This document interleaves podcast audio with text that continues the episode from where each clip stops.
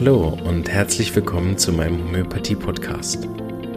Mein Name ist Marvin Zander und ich freue mich darauf, dir diese alternative Heilmethode näher bringen zu dürfen. Ich werde dir die Hintergründe und Grundlagen leicht verständlich erklären, von meinen Erfahrungen und Erkenntnissen berichten und dir ermöglichen, alle Bereiche dieser ganzheitlich wirkenden Therapie kennenzulernen. Ich freue mich, dass du dabei bist und wünsche dir viele Erkenntnisse bei der heutigen Episode.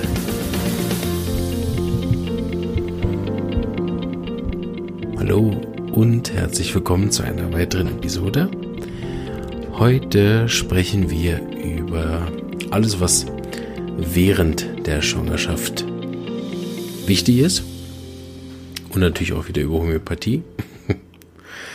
ähm, ja, wir haben ja beim letzten Mal darüber gesprochen, ähm, was so vorher alles mh, hm, wichtig sein kann. Heute geht es eben dann um während und dann bald dann auch noch um die Geburt. Hoffe, dass ihr die Interviewpartner genießt, so wie ich das genossen habe, mit denen die Folgen aufzunehmen. Ja, und äh, seid noch nicht durchgelangweilt mit dem Thema Schwangerschaft. Ähm, ja, legen wir, würde ich sagen, frisch, fröhlich los. Also, während der Schwangerschaft ähm, haben wir grundsätzlich natürlich, wie in der Homöopathie üblich, ähm, dieselben Themen. Das ändert sich ja bei der Homöopathie eigentlich nur gering. Gibt so ein paar Änderungen, auf die ich so eingehen werde jetzt, aber grundsätzlich haben wir es ja immer noch mit dem normalen homöopathischen Ansatz zu tun. Wir behandeln nicht irgendeine Krankheit, sondern den gesamten Mensch. Und je nachdem, wo unter welcher Störung der Mensch leidet, ist das halt eine tiefer wirkende Arznei oder eine, die dann wirklich einfach oberflächlich die Symptome behandelt oder vielleicht sogar palliativ eingreift. Und es hängt natürlich auch stark damit zusammen, zu welchem Zeitpunkt der Schwangerschaft man eingreift. Ich will aber auch hier eher mehr so einen Überblick geben, dass es nicht ein Fachseminar wird. ähm, und äh, hoffe, ihr habt ein bisschen Freude daran, dem zu folgen. Also, was in der Schwangerschaft besonders ähm, interessant ist, ist, dass wir ähm, manchmal also eine Änderung erfahren von den chronischen Krankheiten, wenn die Frau vorher schon chronische Krankheiten hat, dann ähm, sind die manchmal in der Schwangerschaft anders. Es gibt bestimmte Leute, die haben dann bessere Schilddrüsenwerte oder bessere äh, Werte von ihrer Diabetes. Oder plötzlich sind die Gelenkbeschwerden viel besser oder die Haut hat sich stark verbessert. Vor allem natürlich Beschwerden, die mit den Hormonen zu tun haben äh, oder sogar ausgelöst worden sind. Vielleicht haben die halt Beschwerden ähm, seit der Pille ähm, gehabt und jetzt, seit sie schwanger sind, hält sie das nicht mehr. So, andersrum haben wir es aber auch, ähm, dass die Schwangerschaft als, als Hormonänderung gewisse Beschwerden auch erst auslöst. Da reden wir dann von den chronischen Krankheiten oder den sogar vererbten miasmatischen Krankheiten. Dass wir so wie meine Mutter hatte auch schon immer die Beschwerden in der Schwangerschaft. Oder wir haben so psorische Sachen, die nur in der Schwangerschaft vorkommen, wie Schwangerschaftsdiabetes oder ähnliche Sachen.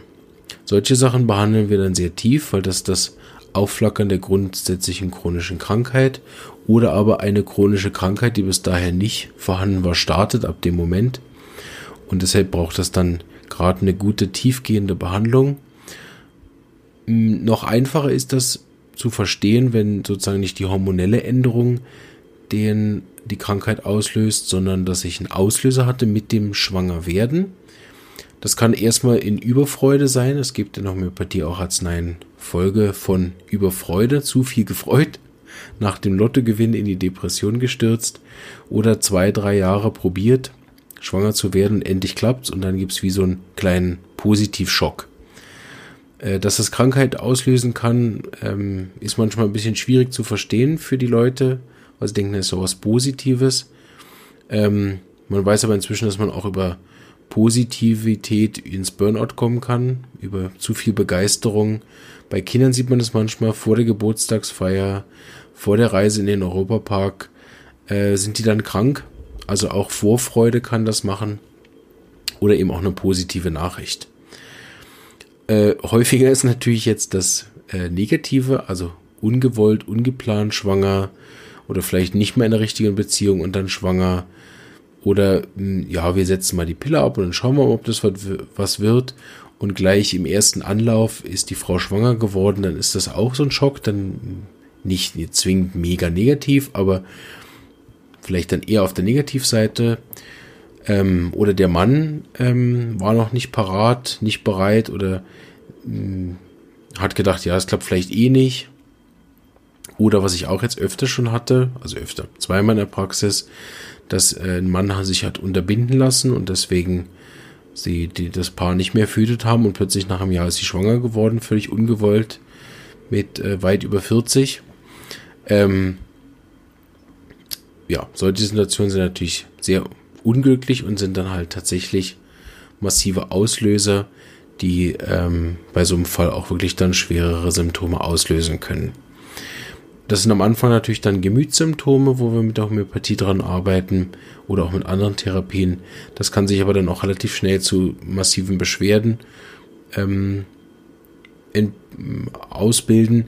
Das typischste daran ist sicherlich die massive Schwangerschaftsübelkeit, die viele äh, Gründe haben kann, die auch teilweise natürlich zu, zu äh, Schwangerschaft wie auch teilweise ein bisschen dazugehört. Aber wenn die durch ein Thema ausgelöst worden ist, habe ich das immer mal wieder gesehen, dass das mit der Homöopathie großartig heilen kann. Um da jetzt nicht zu viel Theorie zu machen, machen wir kurz einen Fall. Ich hatte eine Dame, die hat das dritte Kind und ähm, ist in dieser Phase schwanger geworden, wo man, wo sie noch stillt, wo sie gar keine Mens hatte. Das ist ja immer so ein trügerischer Moment, äh, wo man nicht ganz sicher ist, kann man jetzt schwanger werden oder nicht. Kann aus der Praxis bestätigen, ja, kann man. Ziemlich gut sogar. Und das war ihr viel zu früh und sie hat in der dritten Schwangerschaft plötzlich eine alte Beschwerde gemacht. Äh, also äh, eine familieninterne Beschwerde gemacht, nämlich Schwangerschaftsdiabetes, was schon Mama und Schwester und Tante sehr stark hatten, sie aber in den Schwangerschaften bisher nicht hat. Sie ist auch schon seit langer Zeit in homöopathischer Behandlung und äh, wir waren beide ganz erstaunt, dass das jetzt doch noch ausgebrochen ist. Und dann habe ich halt im Gespräch mit ihr herausgefunden, dass sie halt wirklich überrascht war und also sich auch noch gar nicht parat fühlt. Und da habe ich ihr eine Arznei gegeben. Und ähm, es war erstaunlich, dass ich da, das war noch in der, in der relativ Anfangsphase, im zweiten oder dritten Jahr meiner Praxis, habe ich selber halt gedacht, ja gut, Schwangerschaftsdiabetes, die Werte waren sehr schlecht. Ich erinnere nicht mehr ganz genau, aber ich weiß noch, das war so, dass sie wirklich auch dann Insulin hätte spritzen müssen vom Arzt aus. Ähm, und wir haben ihr dann eine Arznei gegeben. Ähm, und sie hat sich schlagartig viel besser gefühlt. Sie konnte viel mehr damit, ähm, war einverstanden damit.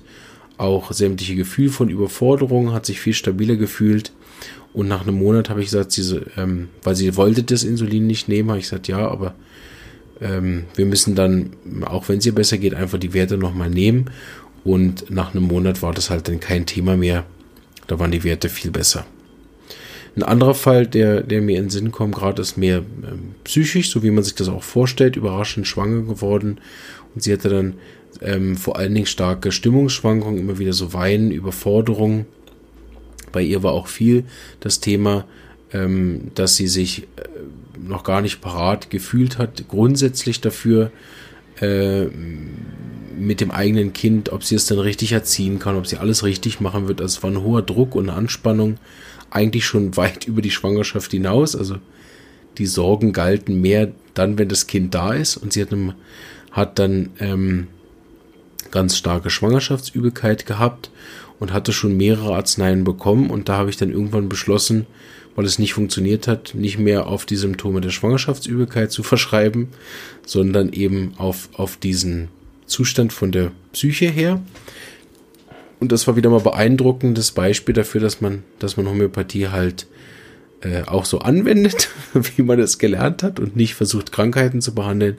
Als ich also eine Arznei gewählt habe, die weniger Symptome abgedeckt hat von den, von der Schwangerschaftsübelkeit, ist jetzt besser nach dem Essen oder schlechter nach dem Essen oder besser draußen oder schlimmer beim Fahren, als ich mich mehr auf den Mensch selber äh, fokussiert habe und eine gute Arznei gefunden habe, äh, ist dann auch die Schwangerschaftsübelkeit weit vor dem dritten Monat dann noch besser geworden.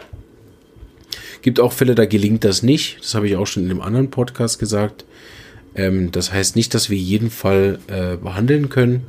Das, überhaupt nicht. Ähm, vor allen Dingen, wenn man noch nicht so eine große Erfahrung hat, wie ich das in den ersten Jahren hatte, dann gelingt viel einfach nicht oder braucht dann eben den Schritt, wie, wie ich das ja oft mache und schon öfter erzählt habe, zur Supervision, dass ich mir dann eben einen erfahrenen Homöopathen an die Seite hole, der mir hilft bei dem Fall. Und ähm, dann, aber trotzdem gelingt jetzt nicht alles.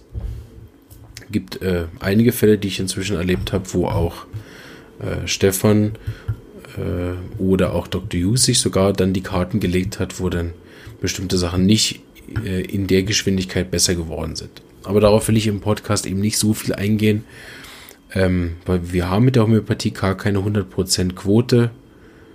Das äh, ist, glaube ich, allen auch klar, sonst hätten wir auch für nicht den schlechten Ruf, wenn wir eine 100% Quote hinkriegen könnten. Dazu gibt es ja viel zu viele gute Homöopathen. Aber es gibt so viele Menschen, äh, denen man helfen kann, dass es trotzdem sich lohnt, eben auch auf die positiven Sa Sachen hinzuweisen. Zurück zum Theorieteil. Wir haben also in der Schwangerschaft diese genetischen Sachen, die sich zeigen können. Wir haben natürlich Auslöser. Ähm, es kann auch sein, dass sich gewisse Charakterschwierigkeiten zeigen, die dann nicht ein direkter Auslöser sind, dass die Leute zum Beispiel grundsätzlich sehr freiheitsbedürftig sind und äh, plötzlich mit dem Beginn der Schwangerschaft ihnen klar wird, okay, also ich höre dann auf zu arbeiten, ich bin den ganzen Tag mit dem Kind, da gibt es dann vielleicht auch gewisse innere Ansprüche oder Schuldgefühle, die sie schon im Vorhinein hat, das Kind abzugeben. Ähm, oder Konflikte mit dem Partner, die dann plötzlich auftauchen, weil es vorher nicht genug abgesprochen war. Oder andersrum äh, sicherheitsbedürftig, sehr stark. Plötzlich kommt beim Mann die finanziellen Ängste hoch. Ähm, das verunsichert entweder die Frau oder der Mann braucht eine Arznei und Hilfe in der Situation. Oder ähm, sie hat plötzlich, äh, wie ich das vorher schon erzählt habe, Angst vor der Verantwortung. Also dass sich gewisse Charaktersachen, die vorher schon da waren, aber in der Situation ähm, gar nicht, also die vorher ja gar nicht getriggert werden konnten, werden jetzt getriggert. Eins der typischsten Sachen ist auch, dass jetzt so diese Nachfolge der eigenen Mutter ja beginnt. Und es kann sein, dass bei vielen Leuten da dann alte Sachen hochkommen. Also entweder die eigene Kindheit oder das eigene Verhältnis zur Mutter, ähm, was auch wieder dann Auslöser und Probleme auslösen kann. Ich rede bewusst wenig von Krankheiten im Moment noch, weil wir ja in der Homöopathie eben den ganzen Menschen und seine Symptome ganzheitlich anschauen und da sind einfach die Gemütssymptome und die Auslöser in der Art, wie wir Homöopathie machen, zentral und müssen halt verstanden werden, wenn ich einen Fall habe, der der dort das Problem hat, damit ich den Patient auch eben dort abhole. Vielleicht zu den Krankheiten äh, noch ein kleiner Satz von Dr. Hughes. Dr. Hughes hat gesagt, es gibt kaum einen besseren, keine, kaum eine bessere Phase für die Frau, ihre chronischen Krankheiten zu behandeln, als in der Schwangerschaft. Er hat die Erfahrung gemacht, dass es da auch weniger hohe Potenzen braucht, um den gleichen Erfolg auszulösen. Die Frau scheint also in einem ganz speziellen Zustand zu sein, auch ihre Themen anzuschauen, auch chronische Krankheiten, die sie mit reinbringt, ähm, zeigen manchmal bessere Erfolge und sind dann nach der Schwangerschaft auch weg. Zum Beispiel die ganzen Beschwerden rund um Mens. Der, das habe ich auch schon gesehen, dass das durch die Schwangerschaft von allein natürlich heilt, also die Selbstheilungskraft wird ja nicht nur durch die Homöopathie angeregt, auch so eine Schwangerschaft scheint da sehr stimulierend zu sein, aber auch Leute, die zum Beispiel bei der ersten, zweiten Schwangerschaft diesen Effekt nicht hatten, dass sie nachher keine Menzbeschwerden mehr hatten, äh, hatten es dann nach einer Arznei nach der dritten Schwangerschaft zum Beispiel. Wir behandeln natürlich aber auch Krankheiten, die mit dem Thema zu tun haben. Ähm, ich hatte jetzt ein paar Fälle die letzten Jahre, die mit Blutungen zu tun hatten. Die sind in der Regel recht ungefährlich weil wenn es direkt einen Abort, also einen, einen Abbruch der Schwangerschaft gibt, dann gibt es natürlich auch Blutungen, aber da gibt es dann in der Regel nicht mehr viel zu heilen in dem Sinne. Es gibt halt so Phasen wie drohender Abort mit Blutungen und so. Äh, da habe ich einen behandelt, der sehr gut funktioniert hat. Ähm, aber grundsätzlich sind die Blutungen meistens ungefährlich, also zumindest bis die häufigeren Fälle waren das, wenn ich sie ins Spital geschickt habe oder sie selber von da gekommen sind, haben sie gesagt, sie haben Blutungen. Aber es war nichts in Anführungsstrichen oder respektive es war nichts zu sehen, was das jetzt hätte ausgelöst haben können. Es gibt auch manche Frauen, die haben einfach normal Mens oder stattdessen Nasenbluten statt Menstruation. Also gibt es die verschiedenen Varianten. Mit der entweder den Schreck, das hatten wir auch in der ersten Folge ja viel, diese Schreck und dann läuft nichts mehr. Hatte eine Dame, die hat äh, als Folge von Schreck plötzlich einen Wachstumsstillstand des Kindes gehabt. Äh, mit Blutungen, wo, die, wo es sehr gut läuft. Das Kind ist wieder gewachsen, die Blutungen haben aufgehört und die Stimmung hat sich wieder verbessert. Ein anderer Fall hat auf einen schlechten 3-Monats-Ultraschall hin, da wird ja diese Nackenfalte gemessen, hat auf den, äh, diesen Ultraschall hin eine massive Erkältung gemacht, die mit nichts in den Griff zu kriegen war und dann nachher bei mir war, wo man dann sehr gut behandeln kann. Ähm, ich habe auch schon äh, gehabt, dass die Mutter gesund war und ein Kind gehabt, wo eine Zyste im Gehirn nachgewiesen werden konnte im Ultraschall, wo wir das dann ähm, sozusagen via Mutter versucht haben, mit der Homöopathie zu behandeln. Da kann ich jetzt natürlich nicht genau sagen, ähm, ob sich die Zyste von allein äh, verbessert hat oder ob wirklich unsere homöopathische Behandlung äh, gut angeschlagen hat. Auf jeden Fall war die dann im nächsten Ultraschall nicht mehr zu sehen. Ähm, und das Kind ist komplett gesund, heute immer noch, keine Beschwerden in keiner Weise.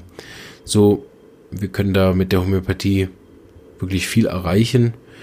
Und äh, da gibt es auch wirklich großartige Erfahrungen aus allen Bereichen. Da werdet ihr noch hören, dann auch ähm, die Hebammen, die dann da unter Geburt arbeiten und so. Also da gibt es wirklich viel positive Erfahrung. Und nochmal sei eben erwähnt, Homöopathie ist eben grundsätzlich während der Schwangerschaft besonders geeignet, weil es eben keine unerwünschten Nebenwirkungen äh, hat oder Beschwerden auslöst, die man also wie zusätzlich durch die chemischen Medikamente. Es gibt auch Fälle, wo ich, wo die Leute kommen und eigentlich nichts haben. Da arbeitet man dann so ein bisschen präventiv oder arbeitet eben alte Sachen auf, die sich jetzt äh, nur so leicht zeigen oder dass man noch ähm, alte Beschwerden zum fertig behandeln hat, die sich noch nicht verbessert haben, irgendwelche Migränesymptome, dass man da nochmal weiterarbeitet und sozusagen die Gunst der Stunde nutzt oder eben dann auf die Geburt hin, wenn der Patient neu kommt, versucht ein grundlegender Konstitutionsarznei herauszufinden, ohne dass der Patient Beschwerden hat, anhand von Kleinigkeiten, um den Patient äh, und das Kind auf die Geburt sozusagen vorzubereiten.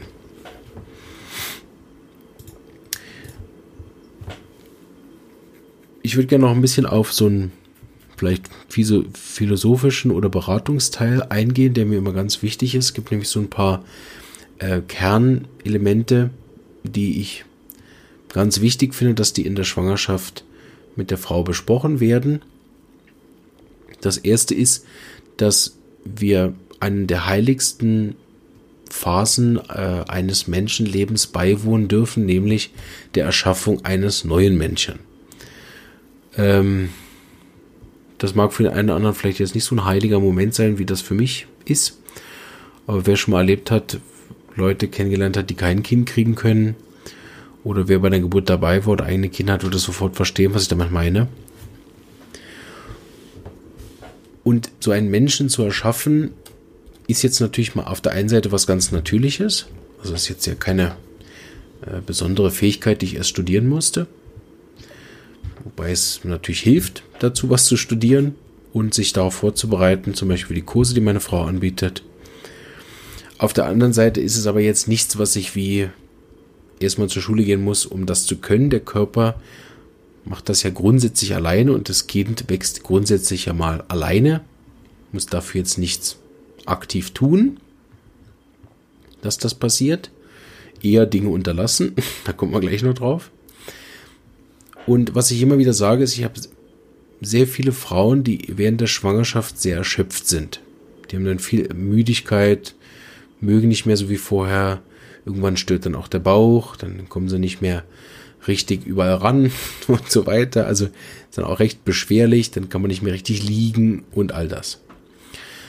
So, ich versuche das immer ein bisschen so zu erklären, dass ich sage, dass jetzt halt die Hauptenergie des Körpers darauf zielt, einen neuen Menschen zu erschaffen und auch zu ernähren. Und da reicht es einfach nicht, ein bisschen mehr zu essen. Vor allen Dingen, wenn wir davon ausgehen, dass das Kind äh, sich vielleicht wirklich als Einheit wahrnimmt, dass es schon Gefühle und Gedanken der Mutter übernimmt, wie das in einigen Büchern ja äh, behauptet wird, dann ist es wirklich wichtig, dass ich mir dieses Erschaffen eines neuen Menschen nicht so als beiläufige Bagatelle ansehe, wo ich eigentlich normal mein Leben weiterleben kann und zusätzlich macht der Körper halt noch wie Verdauung so, muss mich nicht drum kümmern, sondern dass ich halt gut überlege, welchen Kinofilm schaue ich an, welches Hörbuch höre ich mir an, was lese ich, ähm, will ich wirklich auf den Streit einlassen, muss ich jetzt immer noch Extremsportarten machen, die Ernährung mal äh,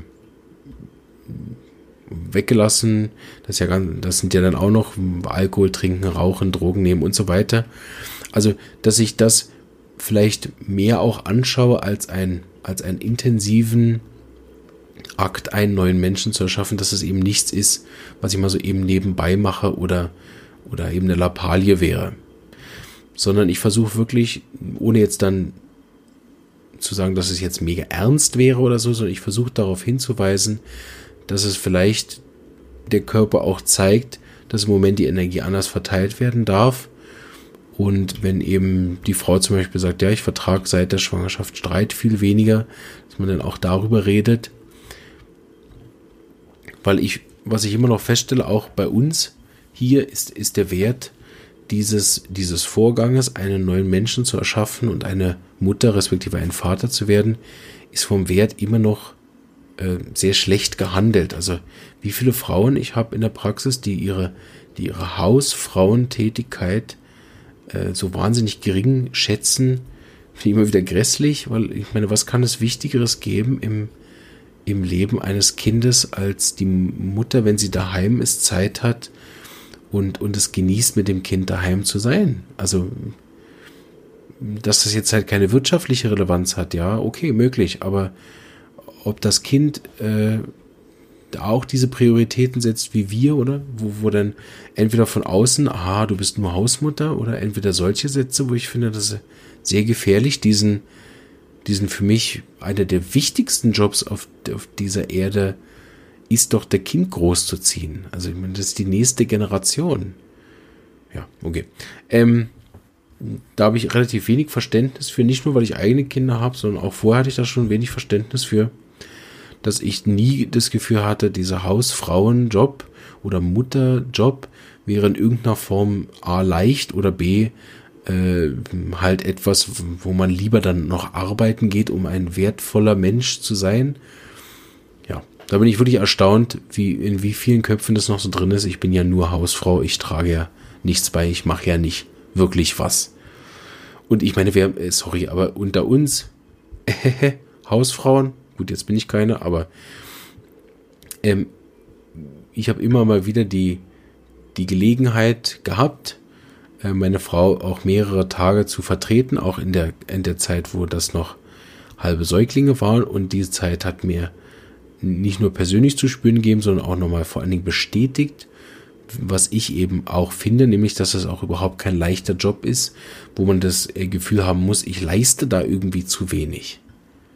Also wer man den ganzen Tag mit dem Kind gespielt hat, weiß, dass es deutlich anstrengender als zur Arbeit zu gehen. Also je nach Job, aber äh, jetzt finde ich meinen Job persönlich eh nicht besonders anstrengend, weil mir das sehr viel Spaß macht.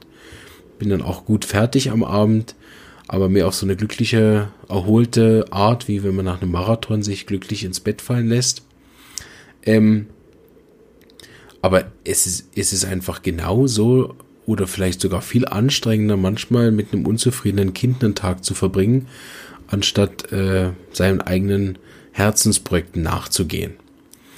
Und ähm, deswegen finde ich, ist es wichtig, sich bereits auch schon selbst diese Wertschätzung einzuräumen und auch vielleicht sogar auch vom Partner einzufordern, wenn der dann dumme Sprüche macht, ähm, dass das eben nichts Selbstverständliches oder, oder Leichtes wäre, einen neuen Menschen zu machen. Man muss es deswegen nicht sagen, es ist mehr mega schwer. Ähm, auch wenn es das je nach Schwangerschaft sogar auch sein kann, dass es wirklich schwer ist, dass die Frau dann liegen muss über Wochen und so weiter. Oder eben diese Schwangerschaftsübelkeit hat, drei Monate am Stück. Das ist wirklich eine enorme Zumutung. Also muss es nicht mal leicht sein, aber dass ich dem eben von Anfang an auch eine Wertschätzung gebe. Der zweite Punkt, den ich noch besprechen möchte, und dann sind wir für heute auch schon wieder durch, sind, dass es für mich ein, ein wichtiger Punkt ist, weil der auch in der Geburt nochmal kommt, und zwar dieses Phänomen des männlich und weiblichen. Ich glaube, dass ich da schon in einem anderen Podcast nochmal drauf eingegangen bin. Ich möchte das hier auch nochmal sagen. Es gibt für mich männliches Erschaffen, nein, männliches Tun oder weibliches Tun. Bevor ich da einsteige, für alle, denen es jetzt so in die Haare aufstellt, das ist weder eine Wertung, also es gibt da nicht ein besseres von beiden, noch ist das jetzt den Männern oder den Frauen vorbehalten, männlich oder weiblich zu tun, sondern das sind einfach zwei verschiedene Qualitäten, die einfach diesen Namen bekommen haben, der grundsätzlich recht willkürlich ist. Und da rede ich jetzt rein aus der Beobachtung und aus der Erfahrung. Und so habe ich bemerkt, dass viele Frauen, die Mühe haben in ihrer Schwangerschaft und auch später in der Geburt, sind in der Regel Frauen, die gerne männlich anpacken. Die tun gern Dinge, die machen gern Dinge, die erschaffen gern Dinge, die machen halt gern Dinge direkt. Das ist für mich das männliche Tun. Wie gesagt, ohne Wertung und auch ohne das jetzt den Männern zuzuschreiben, dass die jetzt das immer machen würden. Im Gegenteil. Das weibliche Tun ist eher das Geschehen lassen, ich lasse etwas geschehen, ich öffne einen Raum dafür, dass Dinge entstehen können. Das ist was sehr Mächtiges, wenn man das mal erlebt hat, dass jemand eine Erlaubnis ausspricht, dass Dinge passieren dürfen. Das ist der aktive weibliche Tun, indem ich den, den nicht im Weg stehe. Und nicht im Weg zu stehen ist manchmal viel aktiver, als es selbst immer alles allein zu machen. Also auch dieses Delegieren, das Abgeben, zu, zu ähm, den Mann auch was tun zu lassen. Zum Beispiel. Ne? Das zähle ich alles zu diesem weiblichen Tun, das eben geschehen lassen. Und gerade unter Schwangerschaft kann ich ja wenig tun, sondern ich muss geschehen lassen. Also ich muss dem Körper nicht im Weg stehen dabei, einen neuen Menschen zu machen. Das ist gar nicht so leicht. Und vor allen Dingen bei der Geburt wird es nachher auch ganz wichtig. Ich jetzt habe ich natürlich bedauerlicherweise keine persönliche Erfahrung damit, sondern nur Beobachtung und Informationen von Frauen, die schon ge geboren haben. Aber der Körper macht da relativ viel alleine. Man kann eigentlich wenig dazu beitragen im Sinne von aktiv tun, sondern es geht mehr eigentlich Dinge zu unterlassen.